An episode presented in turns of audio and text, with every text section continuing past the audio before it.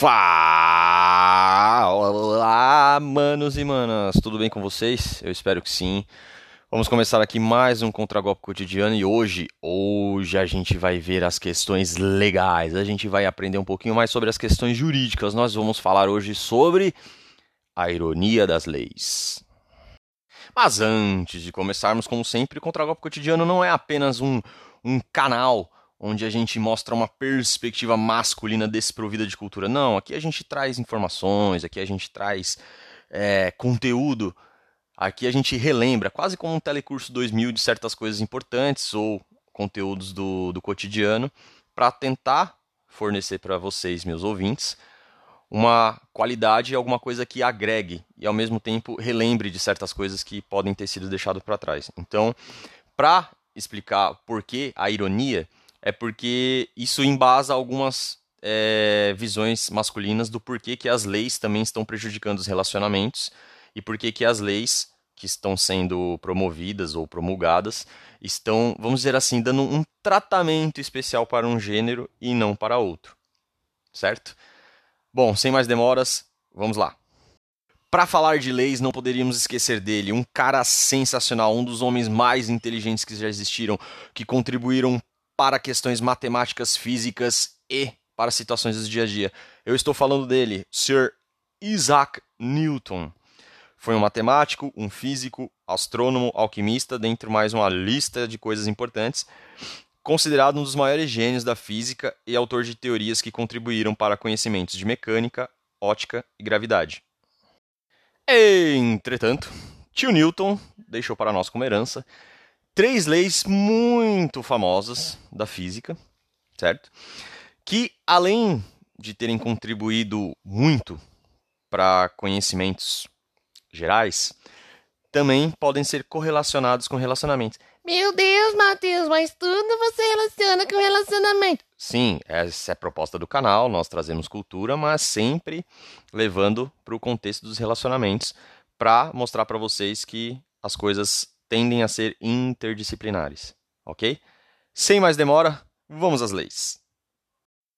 A primeira lei de Newton, lei da inércia. Todo corpo mantém-se em repouso ou em movimento uniforme ao longo de uma linha reta, a menos que seja forçado a mudar seu estado por forças aplicadas sobre ele. Uma outra definição famosa, que inclusive vocês devem ter ouvido na escola sobre essa lei, é aquela coisa assim: todo corpo em movimento tende a continuar em movimento, e todo corpo parado tende a continuar parado, a menos que uma força seja aplicada sobre eles. Resumo é isso. Como que a gente pode fazer a correlação com a parte dos relacionamentos? Ao meu ver, muito simples. Todo homem que apresenta desvio de caráter tende a continuar apresentando desvio de caráter. Toda mulher que não é material para relacionamento tende a continuar não sendo material para relacionamento todo homem que não é um bom filho tende a continuar não sendo um bom filho. Toda mulher que não é uma boa filha tende a continuar não sendo uma boa filha. Todo homem que não demonstra seus sentimentos tende a continuar não demonstrando seus sentimentos. Toda mulher que mostra desinteresse por você tende a continuar demonstrando desinteresse por você. Certo? Primeira lei de Newton. Ah, Mateus, mas então as pessoas não mudam. Vamos voltar a outro trecho da primeira lei de Newton. Isso só vai mudar se uma força for aplicada. Na questão do relacionamento, isso só vai mudar quando fatores internos ou externos vão fazer com que o comportamento dessa pessoa mude. Como que uma mulher desinteressada vai passar a se interessar por você? Ou quando você obter sucesso ou quando haver algum estalo na cabeça dela. Quando que um cara que não te vê como esposa dele passa a te ver como esposa dele? Quando você mudar a sua conduta ou quando ele sofrer um golpe também na cabeça e de repente acordar para a vida, entendeu? Então, usando exemplos práticos, que a primeira lei de Newton se aplica perfeitamente, ao meu ver, na questão também dos relacionamentos. Vamos para a próxima. A segunda lei de Newton, princípio fundamental da dinâmica. Quando a força resultante sobre um corpo é determinada pela variação de sua quantidade de movimento em relação ao intervalo de tempo, Essa afirmação origina uma das fórmulas mais famosas que é força igual a massa vezes aceleração. Agora eu quero ver, meu querido, você relacionar isso com relacionamento. Calma, minha jovem, segura a emoção que eu vou explicar. Relacionamento de sucesso igual TEDA dividido por QV. Calma, calma, Matheus, calma, não entendi nada. Calma, respira e acompanha o raciocínio. Relacionamento de sucesso igual TEDA. O que, que é TEDA? Tempo, energia, dinheiro e atenção. Dividido por QV. O que, que é QV? Quantidade de vacilo. Beleza? Então, se o número do TEDA na sua cabeça for aumentando e a quantidade de vacilo for diminuindo, provavelmente seu relacionamento vai obter sucesso. Contrapartida, se o TEDA for caindo e a quantidade de vacilo for subindo, muito provavelmente seu relacionamento vai fracassar. Explicado, minha jovem? Terceira lei de Newton: lei da ação e reação. Para toda força existe uma contraforça de mesma forma e direção contrária. Uma aplicação clara da terceira lei de Newton, e não só para relacionamentos, mas para a vida, é uma outra lei também que é muito lembrada, principalmente quando há um término de relacionamento ou quando existe uma traição, algum desprezo, alguma humilhação, alguma situação assim é, vexaminosa de uma pessoa para com a outra, sendo que essa outra acabou não merecendo. Essa é a lei do retorno, também conhecida como efeito bumerangue ou lei da causa e efeito. Ela é baseada na terceira lei de Newton, né? Só que ela consiste na ação e reação de atitudes, de gestos, de comportamentos, beleza? E vou te mostrar como isso está presente na expressão popular. Lembra da expressão gentileza gera gentileza? Aqui se faz e aqui se paga? São dois exemplos claros de aplicação da lei do retorno. Certo? Então, quem traiu, quem mentiu, quem desprezou, quem humilhou, quem enganou, quem destruiu, aguarda que a tua hora vai chegar. E eu espero sinceramente que chegue mesmo. Pô, legal, Matheus, beleza, mas o nome do episódio é A Ironia das Leis. Então, onde que consiste, onde que começa a ironia? Excelente pergunta. No âmbito dos relacionamentos, geralmente, quando você sofre algum tipo de decepção, frustração, traição, foi enganado, né, mentiram para você, é, existe um conceito chamado A Ironia da Dor. Ai, Matheus, e qual que é o conceito? A ironia da dor é quando você quer ser consolado por quem te feriu. Sabe? Isso é uma reação normal de que denota esperança na boa fé da outra pessoa, certo? Porque se eventualmente ela foi injusta com você ou ela te feriu de alguma forma, por mais que você diga que não, por mais que o seu comportamento seja outro, uma boa parte de você aí dentro gostaria que essa pessoa se desculpasse, se retratasse ou se arrependesse. Só que eu tô aqui para dizer para vocês que isso muitas vezes não vai acontecer. E isso também, em boa parte, está linkado com aquele episódio que eu trouxe para vocês das tríades da psicologia. Uma pessoa que está muito mais com a parte da tríade negra aflorada dificilmente vai reconhecer seus erros e fazer esse movimento de vir até você. Em contrapartida, uma pessoa que está muito mais perto da construção virtuosa das tríades da psicologia, muito provavelmente vai se colocar no seu lugar antes de tomar certas atitudes e decisões, entendeu? Agindo com prudência com relação aos seus sentimentos e, se ainda assim acabar errando, vai fazer de tudo para se redimir, pedir perdão e também poder se retratar com você. Tá? E só para a gente finalizar esse gancho, antes de partir exclusivamente para os termos legais e jurídicos, sempre tenha em mente uma coisa: arrependimento que não gera mudança não é arrependimento, é manipulação. Então, fiquem vigilantes.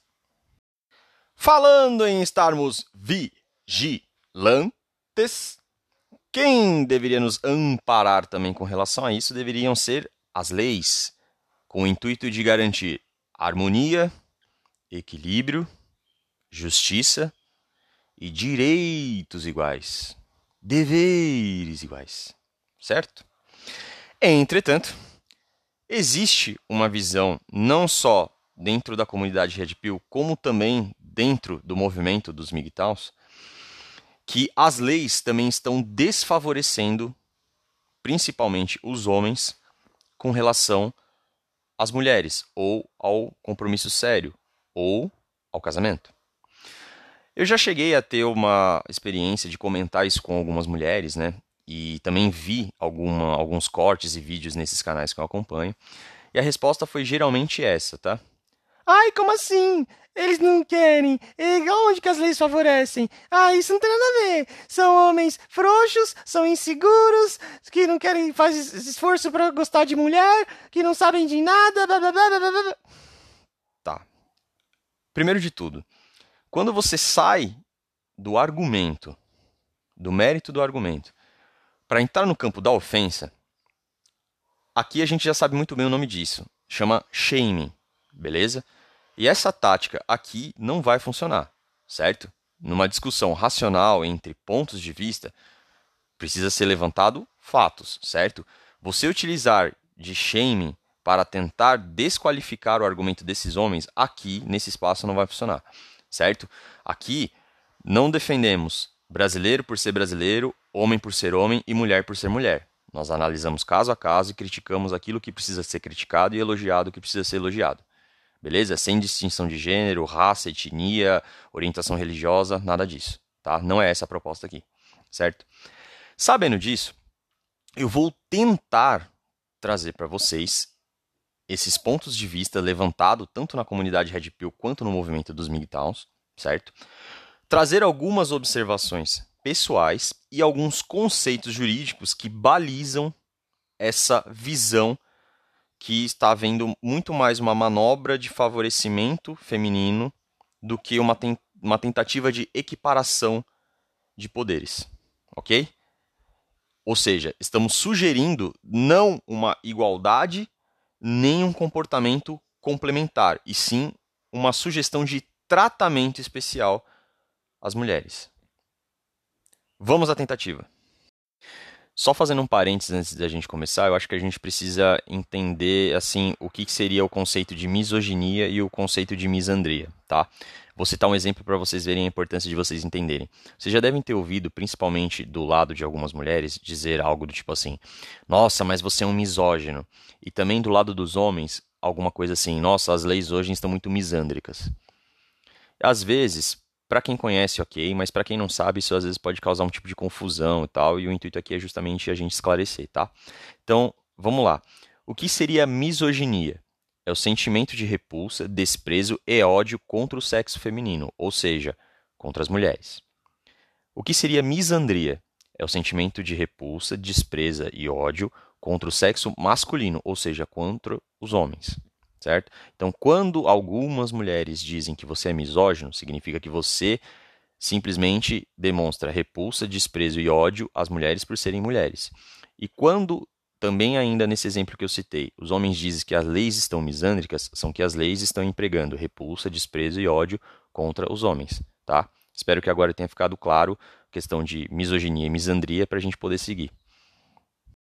Como eu havia falado para vocês anteriormente, é, ouvindo tanto as queixas da comunidade Red Pill quanto do movimento dos MGTOWs, eu separei duas leis e dois serviços que são prestados, tá, visando o benefício da mulher, que, que, é, que são alvos de crítica, né, dessa comunidade aí da, da manosfera ou da machosfera, tá bom?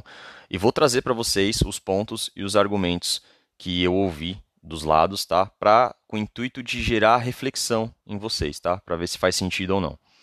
Então, vamos lá. O primeiro ponto que eu trago para vocês é a famosa Lei Maria da Penha. Foi elaborada em 2006 pela pesquisa que eu fiz aqui, e o intuito dela é criar mecanismos para coibir a violência doméstica e familiar contra a mulher e estabelece medidas de assistência e proteção. A questão da crítica da machosfera em relação a Maria da Penha principalmente se dá por dois motivos. Tá? O primeiro é justamente no trecho, assim, violência doméstica e familiar contra a mulher. Vamos lá.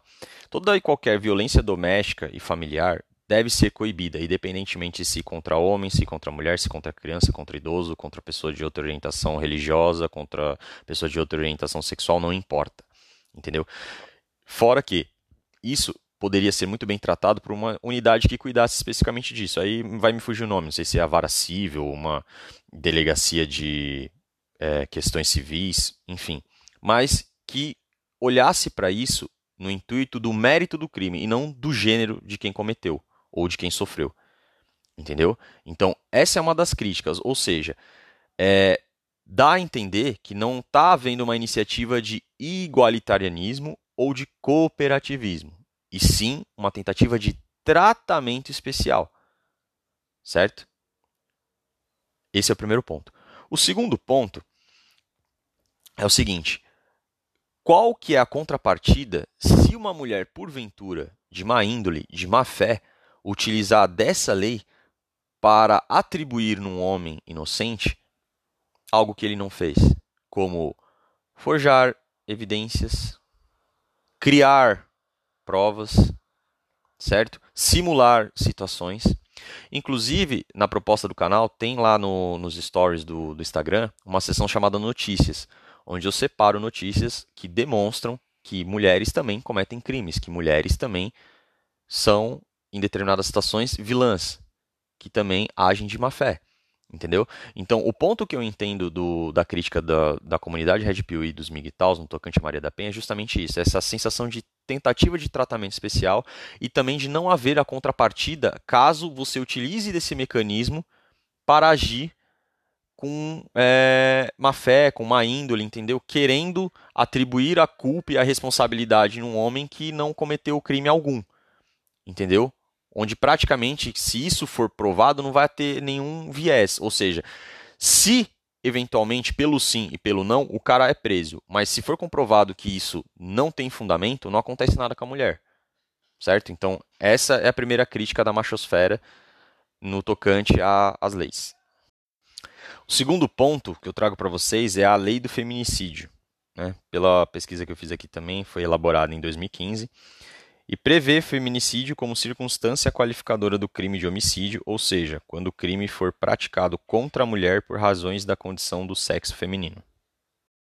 No tocante à questão do feminicídio, eu acho que vale destacar principalmente dois pontos.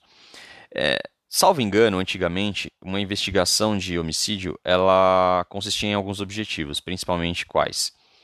Descobrir quem foi o autor, classificar se era doloso ou culposo, ou seja, culposo é quando não há intenção e doloso é quando há a intenção. E qual era a motivação por trás do crime, certo? Então, a grosso modo era isso. Então, quando você pega a definição que estava ali, clara e concisa, e você cria um braço especificamente para um gênero, dá a entender novamente que você está concedendo privilégio, tratamento especial. Por quê? Porque o fato do homicídio em si, ele já é errado, independentemente se foi cometido contra homem, contra mulher, contra criança, contra idoso, não importa. O ato em si é errado. Então, assim, qual é a causa, motivo, razão e circunstância para haver esse braço a ser puxado? Ah, mas é para contabilizar o que foi feito contra as mulheres. Beleza, mas qualquer estudo de caso que você faz ali uma filtragem por sexo já pode te dar esse, esse dado. Não há necessidade de você transformar isso num termo jurídico. Até porque se abre precedente, justamente se fosse realmente uma luta para ser igual, de haver o quê? Machicídio, criançacídio, idosicídio. Percebe que à medida que você vai permitindo com que vários termos assim, sem aparentemente sentido lógico e coerente surjam, vai na verdade mais dificultando a resolução dos casos do que facilitando. Aí um outro ponto que também promovo um exercício para vocês é o seguinte: imaginem que uma senhora idosa, ou seja, uma mulher, ela é vítima de homicídio, certo? E essa mulher tinha uma opção sexual de ser lésbica, correto? E também, por ela ser uma senhora, ela era idosa, correto? Correto. Quando o investigador, o legista, as pessoas que estão lá para fazer o, os autos da investigação vão chegar, como que afinal elas vão começar a classificar isso? Vai ser feminicídio, idosicídio, lesbicídio, homicídio? Como que vai ser? Percebe que certas coisas que a galera está citando, principalmente da comunidade e também do movimento, se você parar para pensar friamente, existe um sentido porque isso já estava embutido na lei. O que, que trouxe de diferente você separar? Qual foi a principal contribuição com essa separação? Ao meu ver, não mudou a cotação do dólar. Simplesmente é a mesma coisa que dizer, ah, em vez de eu usar desodorante no sovaco, eu uso desodorante na axila. Ou seja, é a mesma coisa. Certo? Então, sinceramente, se você parar para analisar esse tipo de coisa, há sim indícios de que está havendo uma sugestão de privilégio para um gênero em detrimento do outro, seguindo aí as críticas né, e as queixas da galera da Red Pill e também dos MGTOWs.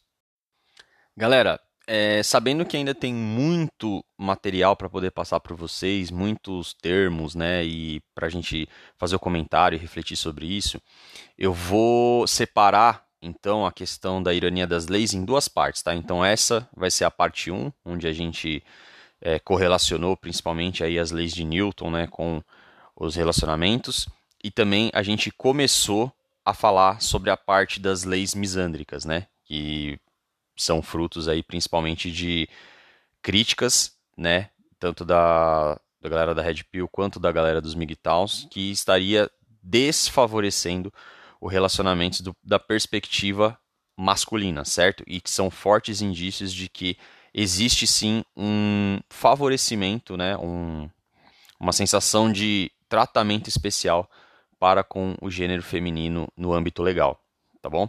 Então, vou parar por aqui e no próximo episódio a gente continua, ok?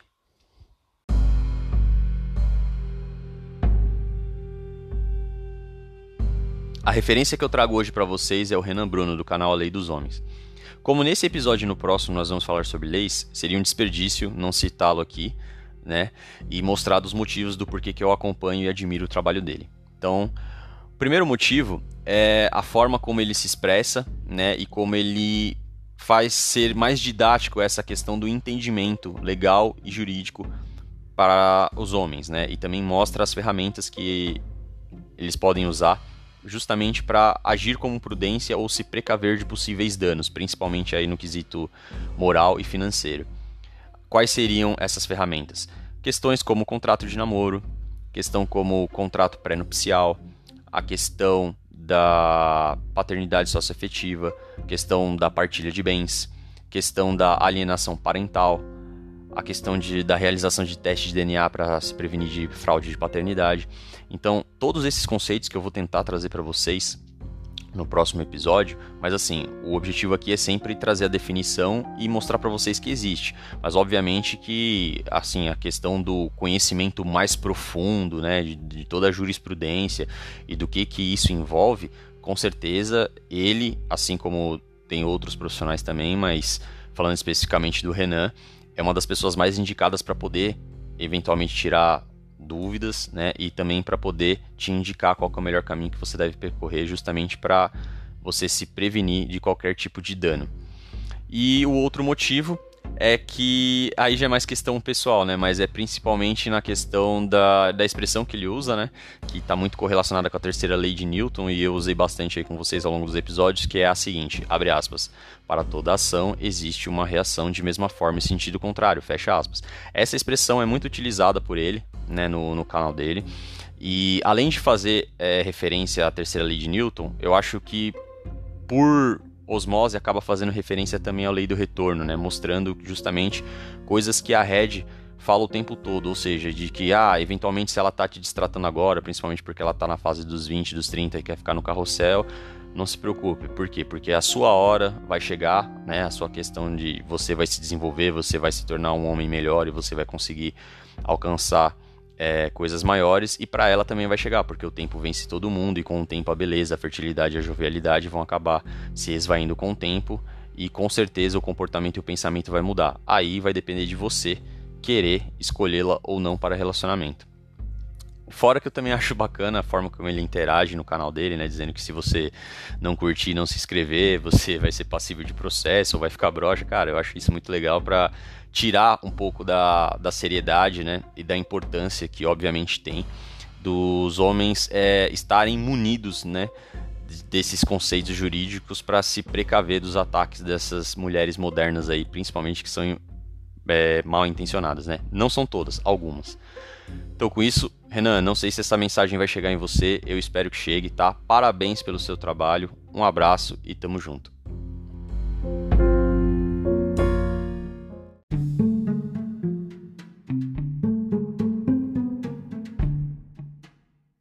E chegamos àquele momento.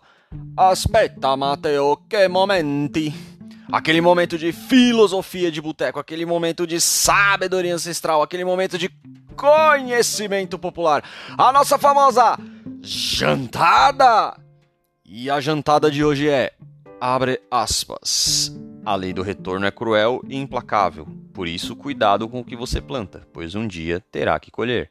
Fecha aspas.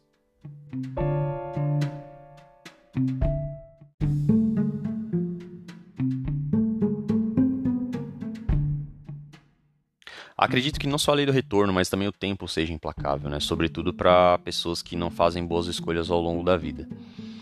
E se a gente traçar um paralelo isso com a questão da mulher moderna, principalmente essas que utilizam né, as redes sociais para promover ou para se promover, sobretudo através do seu corpo, para ganhar dinheiro e atenção, creio que seja mais implacável ainda.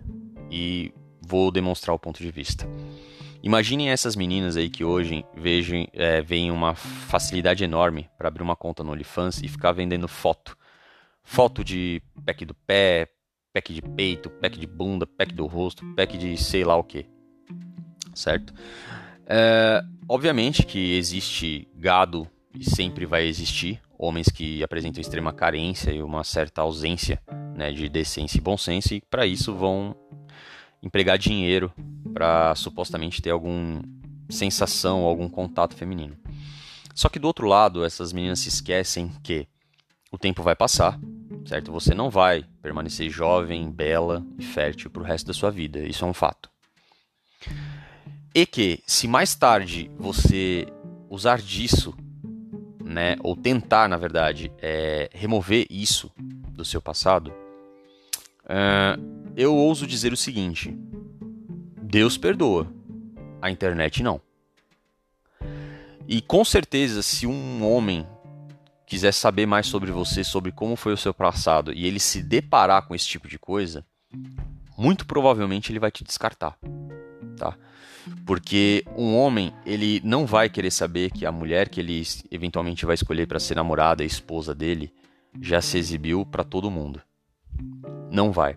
E não adianta vir com esse argumento de dizer que isso é uma coisa normal, tentar banalizar esse tipo de coisa, porque na verdade isso é só uma forma, como até o próprio Ítalo Marcilli disse, de prostituição. Certo? Quando você utiliza o seu corpo ou a sua companhia para que o seu único benefício seja dinheiro, isso já existe um nome e é a profissão mais antiga do mundo. Só que hoje, assim como outras coisas erradas, como relacionamento aberto, como questão de traição, como questão de é, envergonhamento dos homens, estão querendo romantizar isso e até banalizar. E justamente tanto o meu canal quanto dos outros canais, que eu já citei aqui como referência, nossa intenção é justamente colocar um freio nisso, é mostrar o contraponto, é mostrar que isso não leva a lugar nenhum e que isso é, realmente está levando com que os homens se afastem dos relacionamentos, coisa que muitas mulheres do outro lado acabam se perguntando por que, que isso está acontecendo. E até parafraseando o Bruno Gílio, que é um dos das referências que eu já citei logo no começo, queria encerrar dessa forma. Abre aspas para ele. Um salve a Cronos, o devorador de ego de modernetes narcisistas do Instagram. Fecha aspas.